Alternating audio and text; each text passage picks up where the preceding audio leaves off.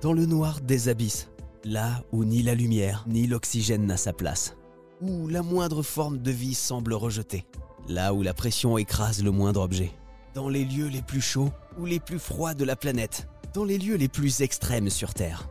Elle est pourtant partout, la vie.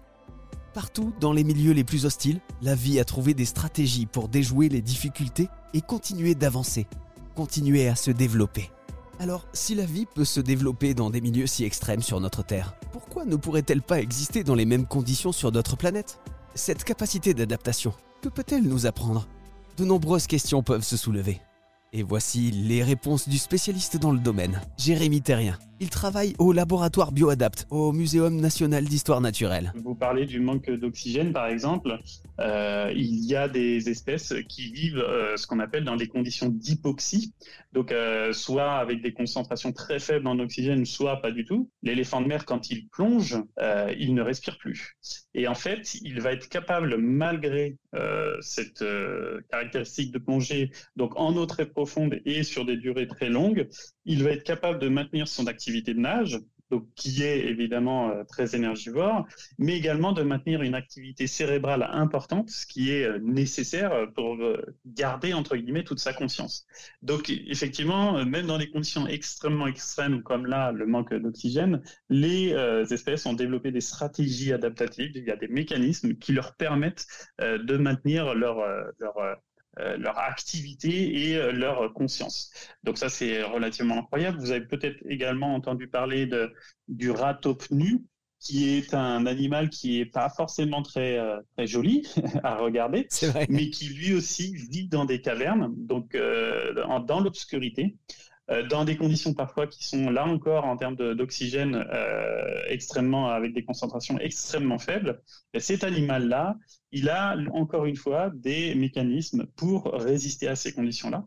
Et en fait, on pense que ces mécanismes-là pourraient également avoir des effets favorables sur d'autres processus biologiques, comme par exemple le vieillissement. Le, le ratopnu, c'est un animal qui est capable de vivre extrêmement longtemps et notamment compte tenu de sa taille, il a une longévité euh, exceptionnelle. Et donc on peut euh, attribuer cela notamment au fait qu'il ait euh, tous ces processus de, de, tous ces mécanismes adaptatifs à son, aux conditions de son environnement et en particulier des, des propriétés antioxydantes, anticancéreuses de certaines de ces, de ces cellules. Finalement, la vie, elle est partout quasiment. Est-ce qu'il y a un endroit où elle n'est pas d'ailleurs sur Terre? Aujourd'hui, on est encore en train de découvrir des, des espèces. C'est-à-dire que euh, il y a des endroits euh, que l'homme a encore du mal à explorer et euh, il y a de fortes chances pour que là, où, dans ces endroits qui sont très peu explorés encore aujourd'hui par l'homme, en fait, la vie existe euh, sous plein de formes différentes, mais elle existe. Et là, du coup, on en vient à des suppositions. Si la vie, elle est euh, aussi présente dans des milieux aussi extrêmes sur Terre, pourquoi elle ne le serait pas euh, sur d'autres planètes? Bien sûr. Alors, je, je, pense que, en fait, alors philosophiquement, je pense que on essaye de chercher des formes de vie qui nous sont familières, entre guillemets. Euh, mais encore une fois, la vie peut prendre énormément de formes différentes.